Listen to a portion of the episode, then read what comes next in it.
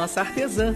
Tudo isso e muito mais. Muito do que você precisa em um só lugar, de um jeito que você nunca viu. Tudo isso aqui. Vem pra Lorena Mix Variedades, Travessa Deuclides de Almeida, no bairro Brasília. Fone 3515-6216. Atenção para os horários de funcionamento das lojas Primavera. Primavera Travessa Pedro Gomes, de segunda a sábado, das 7 às 19 horas. E aos domingos e feriados a loja não funciona. Primavera Avenida João Rodrigues, de segunda a sábado, das 7 às 20 horas. E aos domingos e feriados a loja funciona das 7h30 ao meio-dia e 30. Faça suas compras no Primavera e faça o seu dinheiro render muito mais. E lembre-se, ao sair, use máscara, lave as mãos com frequência. Todos contra o Covid-19. É hora de notícias. É hora de notícias. Você bem informado. Cidade News. Cidade News chegando para deixar você bem informado na programação Cidade FM. Temos muitas informações para vocês, também notícias do esporte. Vamos lá com a primeira. Olha, Bolsonaro desiste de nomear Feder para ministro da Educação. Vamos ouvir. O secretário de Educação do Paraná, Renato Feder, chegou perto de ser o novo ministro da Educação. Na última semana, o presidente Jair Bolsonaro fez o convite a ele e chegou a confirmar que Feder assumiria a pasta. No entanto, a ideia não foi adiante após pressão de apoiadores. As críticas vieram de diferentes lados. Primeiramente, alguns bolsonaristas se incomodaram com a proximidade entre Feder e o governador de São Paulo, João Dória, que é o principal opositor do governo. A ala evangélica também não apoiou o nome. E a ala ideológica ligada a Olavo de Carvalho, um dos gurus de Bolsonaro, reforçou o coro contra Feder. Então, a escolha, que na sexta-feira era quase certa, não se concretizou. Nas redes sociais, Renato Feder afirmou neste domingo que foi ele quem recusou o convite. Com isso, o Brasil já está há aproximadamente 15 dias sem o ministro da Educação, considerando que Carlos Alberto Decotelli não chegou a ser efetivado no cargo. O Ministério da Educação segue assim sem um comando, em meio a um cenário de pandemia e enquanto os estados se preparam para o retorno às aulas. Agência Rádio Web de Brasília, Larissa Mantova. Cidade! Yeah! Tá aí as informações com Larissa, diretamente de Brasília. E é o seguinte, ó, vamos falar um pouquinho também aqui das nossas notícias locais é, porque aqui em Altamira uma criança de 5 anos foi baleada e a polícia é, abriu inquérito para investigar esse caso, né? É, tá muito confuso, meio nebuloso essa história aí. Uma criança de 5 anos, né, ficou ferida após um disparo de arma de fogo. A polícia já abriu inquérito para investigar o caso que aconteceu no sábado, por volta das 8 horas da noite. A menina, que é indígena, foi atingida na sua residência, lá no conjunto Santa Benedita. O tiro atingiu o tórax, a região do tórax, e a criança foi socorrida e transferida para o Hospital Regional Público da Transamazônica, onde segue internada até o momento, mas não corre risco de morte. No boletim de ocorrência, a equipe da Polícia Militar informou que a mãe da vítima teria repassado o endereço errado à polícia, com informações do registro de atendimento de uma unidade de saúde. Os policiais descobriram aonde a casa fica e encontraram a residência é, uma, a, encontraram lá na residência uma arma caseira calibre 38 e também munição não deflagrada, além de uma pequena quantidade de maconha. A Polícia Civil então abriu esse inquérito para investigar o caso. No depoimento, a mãe disse que não estaria em casa na hora do ocorrido e que a menina estava na companhia de outras crianças e também do pai. A garotinha teria encontrado a arma debaixo do colchão, segundo a mãe. Aí o pai da menina não foi encontrado ainda para dar o depoimento dele.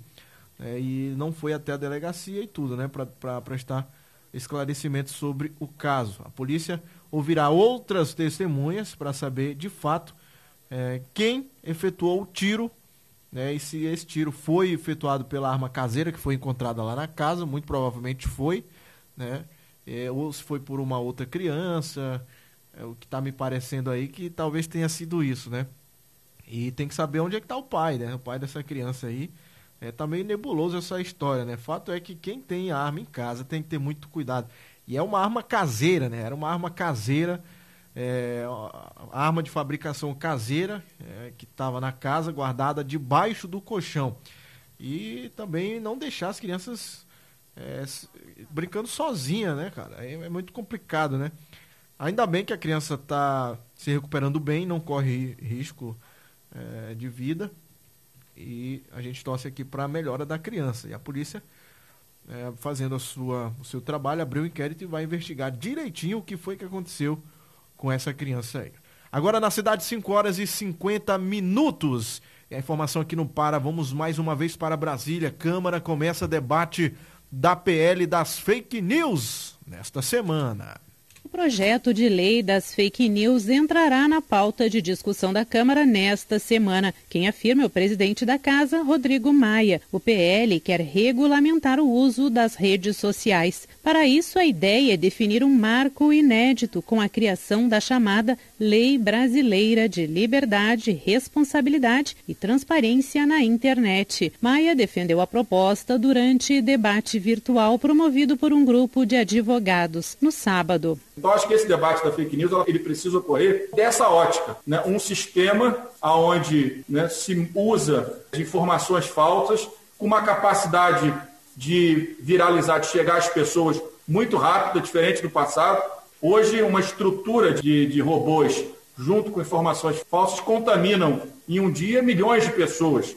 Então a situação é, é muito grave e acho que a partir dessa premissa nós temos que trabalhar um projeto de lei porque essas premissas elas são fundamentais porque elas estão atacando o nosso sistema democrático, no Brasil e em toda a democracia ocidental. O parlamentar destacou que o Congresso e o Supremo Tribunal Federal são alvos constantes de bolsonaristas em ataques de notícias falsas, com o objetivo de viralizar ódio entre a sociedade e as instituições. É óbvio que ninguém aqui está querendo questionar e discutir, muito pelo contrário, nós queremos reafirmar a importância da liberdade de expressão, da liberdade da imprensa, tem sido fundamental o papel da imprensa nesse momento, mas nós não podemos fugir desse debate. Né? As plataformas digitais, elas não querem esse debate, né? elas vivem exatamente desse radicalismo. Nós precisamos ter um marco aonde a fake news nós possamos investigar e chegar aos financiadores disso. Precisa ter punição para essas pessoas. O Senado já aprovou o PL das fake news, com 44 votos a favor da regulamentação e 32 votos contrários. O grupo contrário a regulamentar o uso de redes sociais é formado pelos parlamentares governistas e da ala lavagista. Agência Rádio Web de Brasília, Sandra Fontela. 104.9. É, tem que colocar, tem que colocar lei, tem que colocar regra, né? Porque hoje a internet é uma terra sem lei. É uma terra sem lei. E tem que colocar lei realmente. É, tem que mudar isso tudo porque não pode continuar do jeito que está não. Muita fake news, muita, é, muitos robôs muitos perfis falsos, né? E a, a, coisa tem que mudar, tem que a internet é, um, é, um, é uma coisa boa se, se, for utilizada do jeito certo, né? É, para informar, para passar conteúdo interessante, informação e tudo, né? E, mas infelizmente muitas pessoas utilizam para o mal também, é, para difamar, para acabar com a reputação de outras pessoas, para espalhar é, tem gente que eu acho que não ganha nada, é só para fazer o mal mesmo, para espalhar assim coisa ruim, sabe? É, agora nesse momento de pandemia a gente viu cada coisa, né? Era receita, era a cura, era isso, era aquilo, tinha que tomar isso, tinha que tomar aquilo, sem base de nada, tudo, sabe? Invenção, e aí vai, vira uma corrente, é incrível. E as fake news é incrível como ela tem uma, uma é, proporcionalmente mais chance de, de, de, de, virar realmente uma, uma febre, um, um, negócio que se espalha mais rápido, né? É, a, a, notícia verdadeira não tem a mesma capacidade de se espalhar tão rápido como uma fake news, é incrível. Agora na cidade 5 e 54 temos notícias do esporte também. Notícias do esporte. Olha, advogado diz que Flamengo pode sim cobrar por transmissão na internet. Muitos torcedores do Flamengo se revoltaram quando souberam que a Flá TV iria cobrar pela transmissão do jogo da semifinal no último domingo entre Flamengo e Volta Redonda. Mas a grande pergunta que ficou foi: será que o clube poderia monetizar a transmissão por ser um canal oficial do clube? A reportagem conversou com o advogado, especialista em direito esportivo, Andrei Kampf explicou toda a situação do ponto de vista jurídico. A partir dessa MP, o Flamengo poderia transmitir os jogos quando ele for o mandante do jogo, esse é o meu entendimento. E aí ele pode usar um canal convencional, fazer um acordo com a própria Globo ou com outra emissora, ou transmitir via streaming usando o seu canal oficial. E aí ele poderia cobrar sim para transmitir esses jogos para as pessoas que querem ter acesso a esse conteúdo de maneira exclusiva. Não sei se é a melhor estratégia estratégia nesse momento até de uma insegurança jurídica muito grande, que ninguém sabe que fim vai ter essa medida provisória, mas juridicamente eu não vejo problemas do Flamengo cobrar por essa transmissão. Após o sorteio na Federação de Futebol do Estado do Rio de Janeiro, onde definiu que o Fluminense será o mandante da final da Taça Rio, a diretoria do Flamengo emitiu uma nota oficial esclarecendo que, de acordo com a medida provisória do presidente Jair Bolsonaro, a Flá TV não vai transmitir a partida de quarta-feira e desejou que Fluminense e Globo definam se vai ter transmissão e como ela será realizada. Agência Rádio Web do Rio de Janeiro, Daniela Esperon. Cidade! Quem diria, quem diria que um dia a gente fosse ver Globo e Flamengo tretando, hein? Brigando. Globo e Flamengo, rapaz. Quem diria?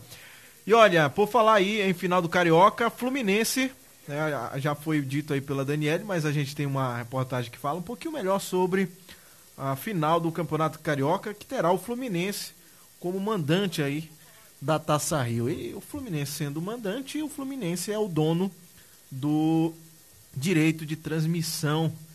É, muito provavelmente vai passar na Globo esse jogo aí. Talvez na Globo, no, no Premiere, na, pessoal lá que tem a TV por assinatura, né? Porque se fosse Flamengo, aí não teria como, porque a Globo não tem o direito de transmissão do Flamengo, né? De todos os times, o único que não tem é o do Flamengo. E agora com essa MP, os direitos de transmissão é do dono do, da casa do time mandante. Vamos ouvir. A final da Taça Rio entre Flamengo e Fluminense começou com dois dias de antecedência e o tricolor carioca já saiu em vantagem. O jogo vai ser realizado na próxima quarta-feira, mas o sorteio que definiu o mando de campo para a decisão aconteceu na manhã da última segunda-feira na sede da Federação Carioca de Futebol. Normalmente, esse tipo de situação não tem a menor relevância, mas em 2020 isso tudo mudou.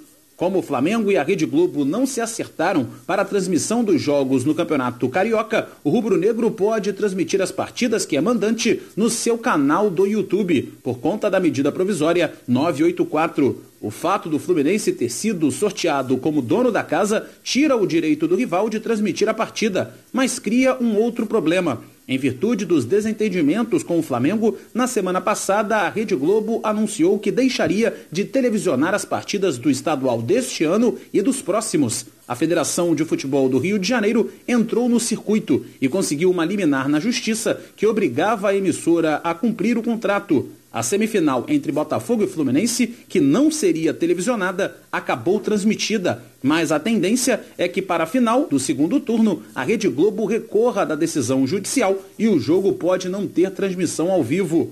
Alheio às questões do extracampo, o técnico tricolor Odair Helman tenta ajustar o time para a final diante de um adversário que ele entende que está mais bem preparado fisicamente do que o time que ele treina. Lógico que o Flamengo tem não só a consolidação de um ano anterior da mesma equipe, mas com outras contratações, então continua o mesmo treinador, continua a mesma estrutura, continuam os mesmos jogadores, não. Foi acrescentado outros jogadores e eles estão treinando há 50 dias, 60 dias. Tem uma vantagem física, mas nós vamos tentar manter a nossa organização, manter uma estrutura bastante consistente e fazer o nosso jogo que a gente está fazendo para que a gente possa conseguir esse título. Para o Daí Helman, o Fluminense precisa ficar organizado e com a posse de bola para aumentar a chance de sair de campo campo com o título. Tentar manter a nossa estrutura fortalecida. A partir do momento que você recuperar a posse de bola, ficar com essa bola, não perder essa bola rápido, tentar manter essa posse para que a gente consiga fazer um um grande jogo e conquiste o título. Nós vamos entregar tudo para buscar esse título e nós vamos entregar desde o primeiro minuto até o último segundo e vamos trabalhar e acreditar nessa possibilidade. Como mandante, o Fluminense escolheu disputar a partida no estádio do Maracanã. O jogo está marcado para as nove e meia da noite. Se o Flamengo conquistar a Taça Rio, fatura também o campeonato estadual de forma antecipada. O Flu precisa vencer o clássico de quarta-feira para levar a decisão do Carioca para a final, marcada para os dois próximos domingos. Em caso de empate na decisão do segundo turno, o campeão será conhecido nos pênaltis. Agência Rádio Web, com informações do Campeonato Carioca, Cadu Macri. 104.9. Cadu Macri, sempre ele trazendo as informações do esporte aqui pra gente. Agora faltando um minutinho para as 18 horas. Cidade News tem oferecimento de Primavera Supermercado com duas lojas no coração da cidade. E também temos o apoio cultural de Topnet, o melhor provedor de internet de Altamira e região. Estamos agora no Spotify, hein? Agora você pode ouvir o Cidade News, a edição do Cidade News, como podcast no Spotify, tá bem? Então, baixa aí no seu celular Spotify, procura lá Elivan Santarém, é os, o Spotify, um dos aplicativos mais utilizados aí para ouvir podcasts, é o nosso podcast do Elivan Santarém com o Cidade News e também outros conteúdos exclusivos. Tá bom? Cidade News, ficando por aqui, segue a programação. A informação em tempo real, na Cidade FM. Cidade News. Cidade News. Você bem informado, na Cidade FM. A arte de satisfazer um cliente todos os dias merece todo o nosso reconhecimento. Por isso, parabéns comerciante, por sua persistência, por sua determinação, pela confiança de que tudo isso vai passar. O sucesso para ser feliz é sempre encarar de frente todos os desafios que aparecem no caminho. A CDL Altamira vem compartilhar o sorriso, mesmo quando se deseja chorar, acreditar, mesmo quando todos pedem que desista, lutar, mesmo quando as